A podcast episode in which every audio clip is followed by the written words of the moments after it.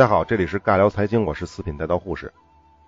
这一期呢，我们接着聊通讯与经济。上次呢，我们说完了文字和语言，那么这一期开始呢，我们来说说媒介。其实主要讲的是文字的媒介。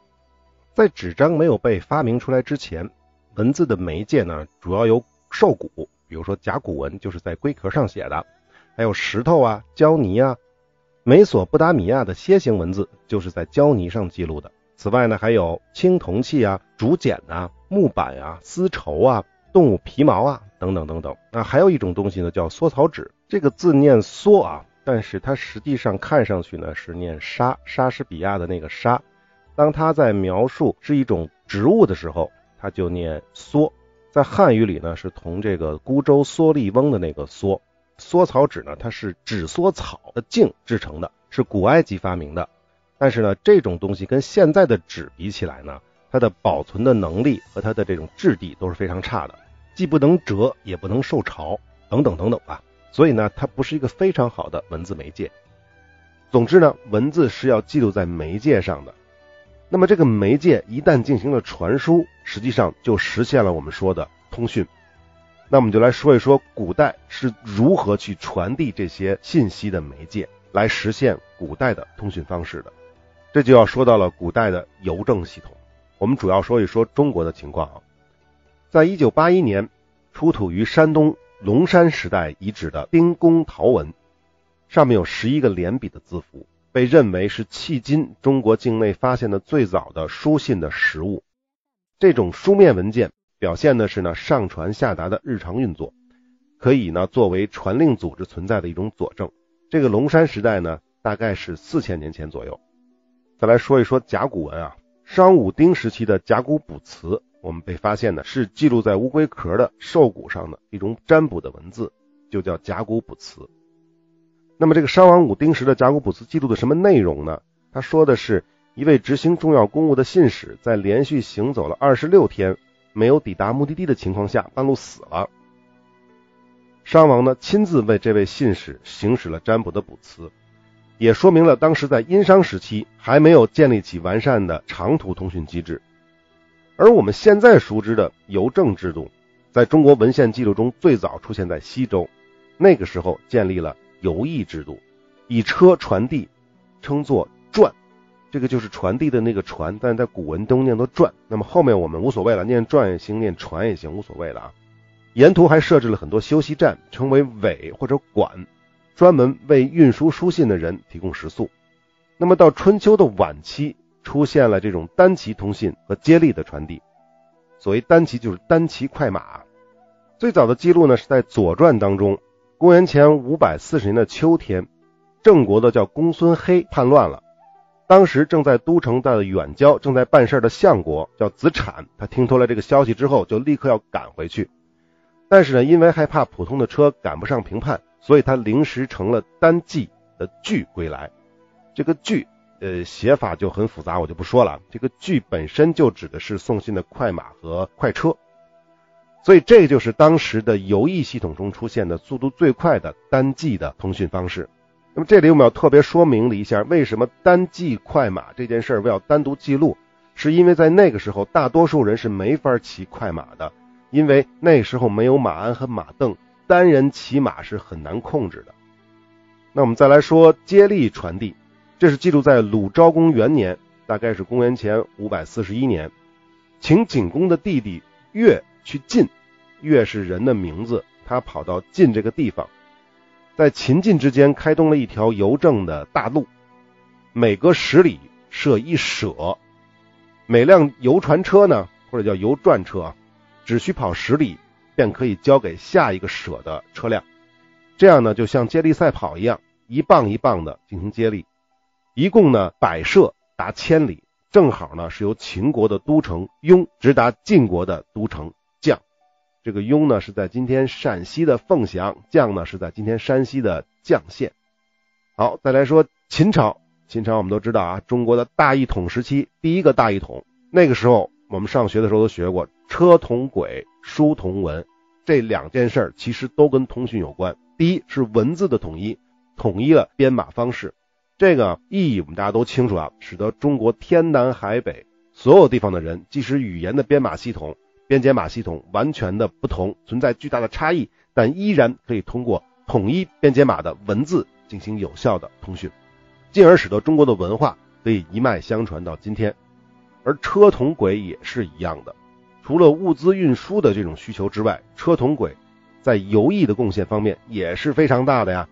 毕竟各地的书信都是要用处理车来进行转运的，所以一个地方的车到了另一个地方之后，根本就不用换，套上新的牲口就直接可以走了，不用换车，因为轨都是相同的。同时，秦始皇也统一了秦朝的邮政系统，将以前的叫转车，就古代驿站里专门用来送信的车，也叫做日，这个叫马字边一个太阳的那个日，居这些称谓都统一的规定为邮。就是邮政的那个邮，自此邮正式成为了中国通信系统中的专有名词。秦朝制定了我国第一部有关通讯的律法，叫《行书律》，是目前世界上已知最早的邮政法。行书这个词呢，是战国秦汉魏晋惯用的一种叫法，专指的是传递公文。行书律呢，就是传递公文的律法。它呢，经历了秦始皇一统中国，一直到西汉初年，逐渐的完备，包括了机构的编制啊，邮路的设置的等级啊，邮件的怎么分类啊，邮人待遇啊，就是邮递员的待遇是怎么规定的，还有惩罚的措施啊，等等等等，非常之详细。它一系列的这种规定，防止了邮件的质押、遗失，包括相关的问责制度和惩罚的律条，使得这个邮递的这个环节啊，环环相扣。达到了全程监控的这种水平，比如啊，皇帝诏命以及标明“急”这个字样的文书应该立即传送，而不急者，就是没有打上“急”这个标字的文书呢，当日必须传送。传送或者是收到的文书必须登记发文或者收文的月日朝夕，以便及时进行回复。书文如果有遗失，应立即报告官府，等等等等等等。啊，这是秦朝啊，我们再来说两汉。两汉呢是有专门的官职，比如说中央一级的，就九卿中的卫尉，他的属下就有一个官员叫做公车司马令，专门接待上访的民间人士。我们知道康有为他们搞的什么公车上书，这个公车这个词就是源自于汉朝的这个职位。汉朝还有一个重大的改进，就是邮驿分离，邮和驿分开了，五里设一个邮，十里设一个亭，三十里设一个驿。也呢说叫设一个传，就是那个传递的传。那么邮是指什么呢？邮是指以短途步行为主的这种投递方式。驿和传呢级别是相同的，差别是在于传是用车，驿是用马。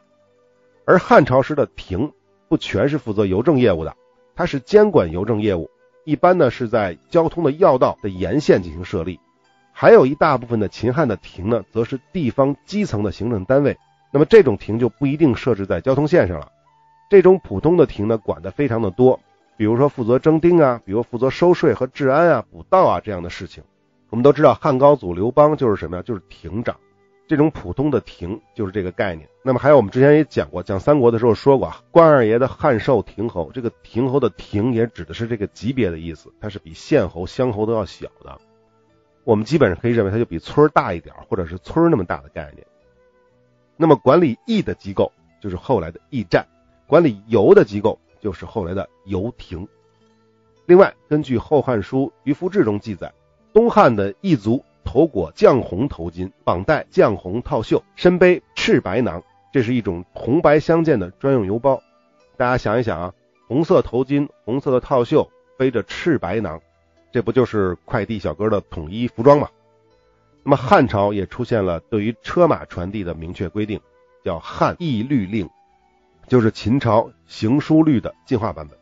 好，汉朝说完了，该才说到三国了。东汉末年是三国啊，由于三国之期是战乱啊，邮递就非常的困难了，地方呢也很少给中央上书了，很多的地方都不管皇上怎么样了，因为那时候不是皇上在曹操他们家嘛，所以就不认皇上，所以这种上书的情况也非常少了。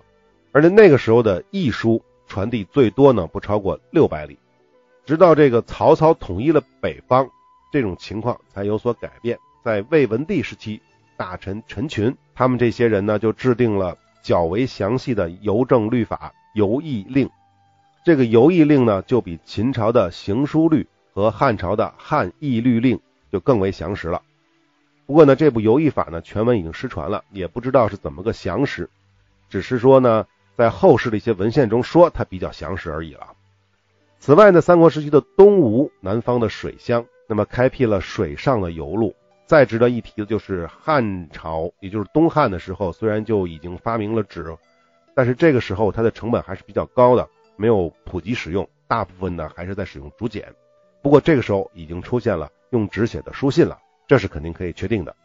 那么到了隋唐时期，游艺事业的重要贡献就是役的数量增多，规模增大，取代了以往的游亭，并且任务也增加了，上至国家的公文、军事情报，下至贡品的运输、小件物品的运输，包罗万象。唐朝的游艺非常的兴盛。全国设驿一千六百三十九所，从事驿传的工作人员有两万多。历史上著名的安史之乱，安禄山在今天的北京这一带进行造反。那么六天之后，相隔两千多里陕西临潼县境内的唐玄宗就接到了这个消息。我们可以大概算一下，他一天能走多少？大概是一天三百多里。那么唐朝的诗人岑参的诗句描述过当年唐朝游艺发达的程度。那诗是这么写的：一亿过一亿，一骑如流星，平明发咸阳，目及陇山头。就是早上咸阳发，晚上陇山就到了。这个具体我也没查，具体在什么地儿啊？唐朝的游艺负责通讯之外呢，还负责快递业务。这个我们都知道啊。一骑红尘妃子笑，无人知是荔枝来。哦，现在说叫一骑红尘妃子笑了啊，无所谓了，这个不重要。最后我们会说为什么不重要啊？此外，唐朝的游艺还有接待过往的官吏和宾客，为他们提供食宿和车马服务，有这么一个功能。那么，关于唐朝还有几件呢跟通信有关的新事物。第一件事叫做邸报，这是当时的官方报纸，也是历史上啊，可能是人类历史上最早的报纸的雏形了。这个邸报主要是记录朝中的大事，它是用标版印刷出来的，直接交到游艺，传递到。各州道边镇，二就是飞钱。我们之前说过的，讲货币的时候曾经说过，这是根据赵林的《音画录》当中记载的，说啊，有一个读书人在外地的买了一块地产，得到了数百民钱，因为回家的路比较远，随身携带不安全，就托人把钱交给了当地的有关部门，取得了一个收据。回去之后呢，凭着收据在当地再领取这几百民钱。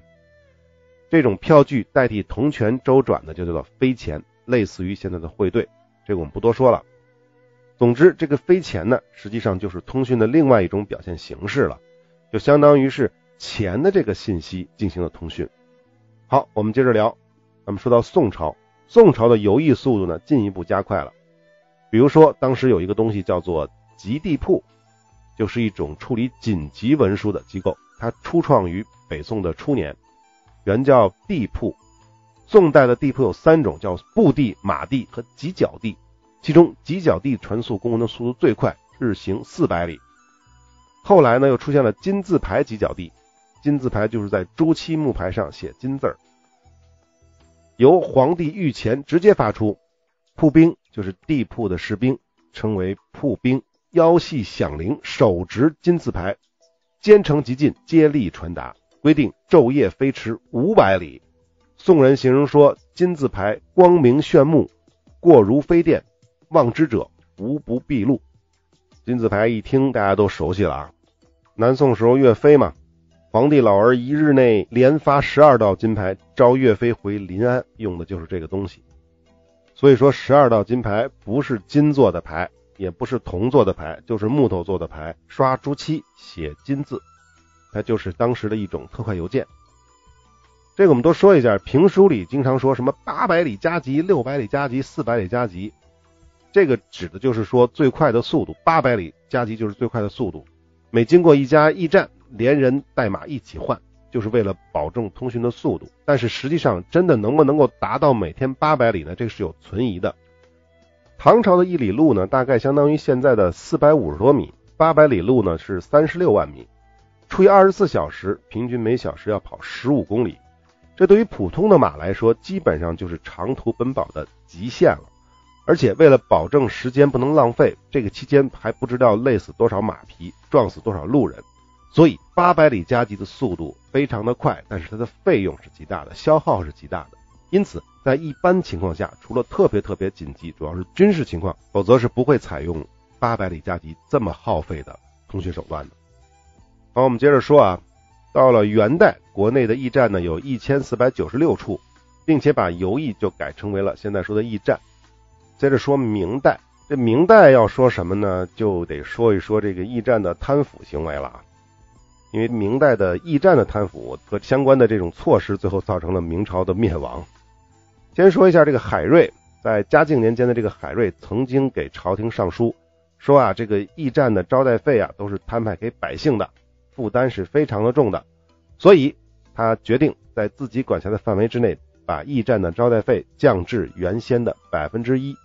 大家注意啊，百分之一呀，只有百分之一呀。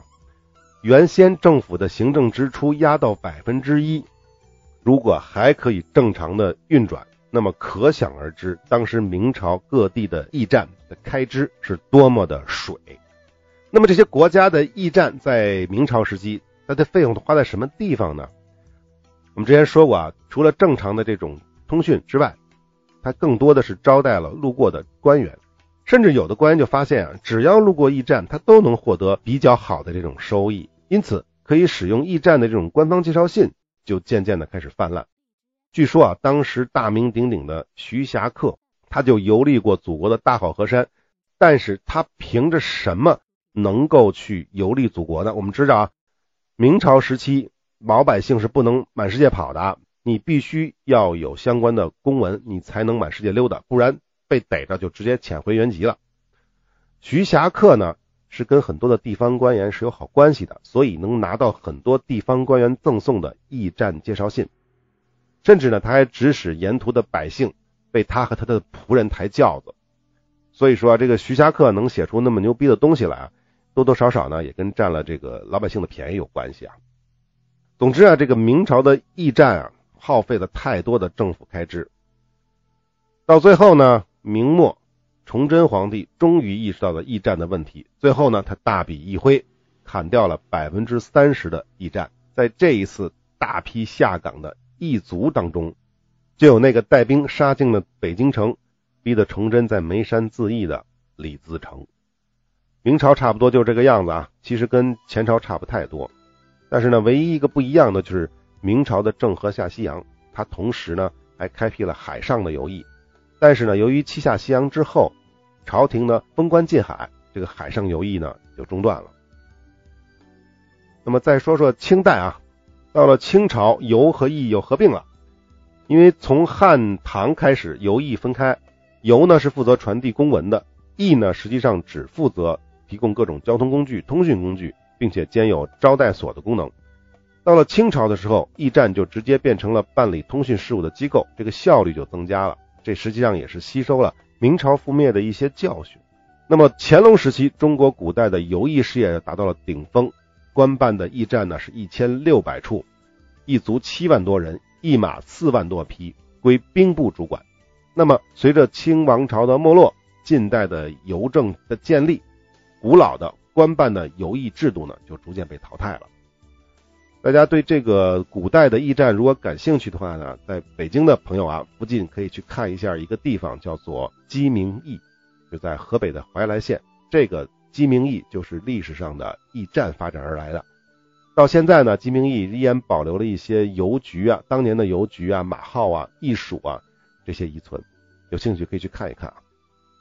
那么再说一说商业啊，商业对民间通讯发展起了一些的作用。那么，古代无论是邮驿还是集地铺，它都是传递政府公文的机构，它是不办理民众的通讯的。那么，普通老百姓要互通音讯呢，只能找人远道送书。那么，什么人能够走这些远道呢？那么，主要的是商人，古代的商人。那么，中国古代地位最低的阶级就是这些商人。但是，这些商人大部分都不是很有钱的啊，很多都是做小买卖的行商。他们这些人就会同时肩负起。百姓之间的传输的这种工作，那么最早出现的有组织的民间通讯机构是在唐朝，大家可能想不到啊，由于社会经济的发展，尤其是经商贸易的需要，在长安和洛阳之间，在唐朝的时候就出现了为民间商人服务的驿驴，就是你们没听错，就是那个驴，牛马驴的那个驴。那么同时在唐朝出现的飞钱，我们之前也说过，它也是民间的一种通讯方式。飞钱不是官办的啊，最开始不是官办的。而且当时的黄金和白银的流通比较少，我们之前说过，它主要的货币就是铜钱。那么铜钱那么笨重，货币那期我们讲过好多次啊，不不多说了啊。最关键的是唐朝那会儿钱币比较缺乏，所以呢各地方政府呢就会禁止携带钱出境，所以才会产生这种汇兑方式。商人呢在京城把钱交给各地方政府驻长安的办事机构，或者是富豪的门阀等单位，这些单位开立票据。商人呢可以携带这个票据呢，到其他的地区自己办事的这个地区再去取钱，这就是今天业务汇兑的萌芽。飞钱呢也是到现在我们已知的最早的货币的雏形啊，不是货币是纸币的雏形，它比宋代的交子要早两百多年。但是要注意，飞钱不是货币，飞钱不是纸币，它是准确的是一种汇兑。为什么这么说呢？货币的意思就是说，你交子也好，你银子也好，你铜钱也好，你后来的货币纸钞也好，你拿到各个地方去，无论是你去买油、米、面、醋、茶，还是去买房子、嗯，买牲口，随时拿出这个货币就可以进行交换。而飞钱不行，飞钱你必须要到办事处再把它兑换回来，就像我们现在的汇票一样，你必须银行去兑换一下，变成现金才可以。所以它严格意义上它不是货币。飞钱我们就不说了。那么到了明朝，为了适应民众通讯的这种迫切的需要，永乐年间就出现了一种专门为民间传递信件的组织，叫做民信局。民信局为什么会出现？它是最早出现于东南沿海经济比较发达的地区，后来才逐渐延续到了内地。这个主要呢还是跟那边的商业比较发达有关啊。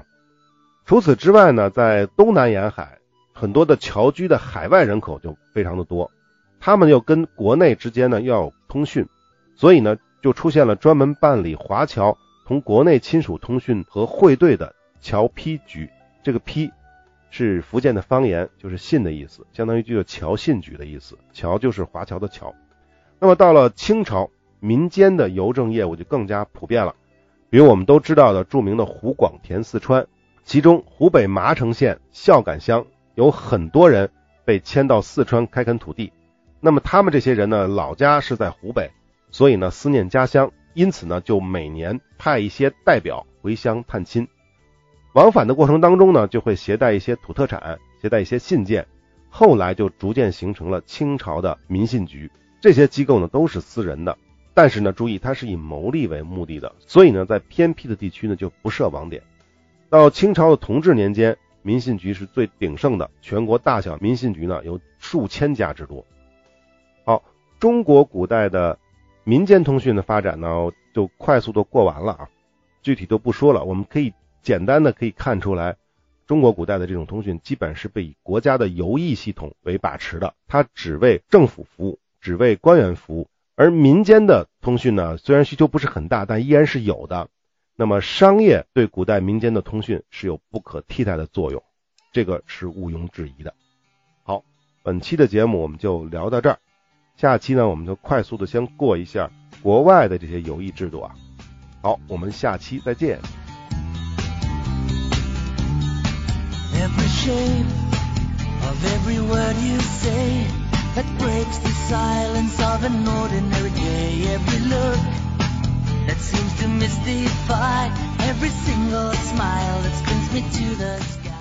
如果您是新用户，想收听以往的完整内容，请到微信公众号搜索“四品带刀护士”，关注之后，系统会自动给您推荐完整内容的链接。如果您所收听的这个平台发现我不更新了，因为我一般是每周更新一次，周一或者是周二更新。如果是很长时间不更新了，就说明我已经放弃了这个平台。所以要想找到我的话，也通过微信公众号“四品带刀护士”。这个微信公众号有的时候呢会放一些预告，有的时候呢会放一些彩蛋，但不是定期更新的。好，欢迎大家评论转发，我们下期再见。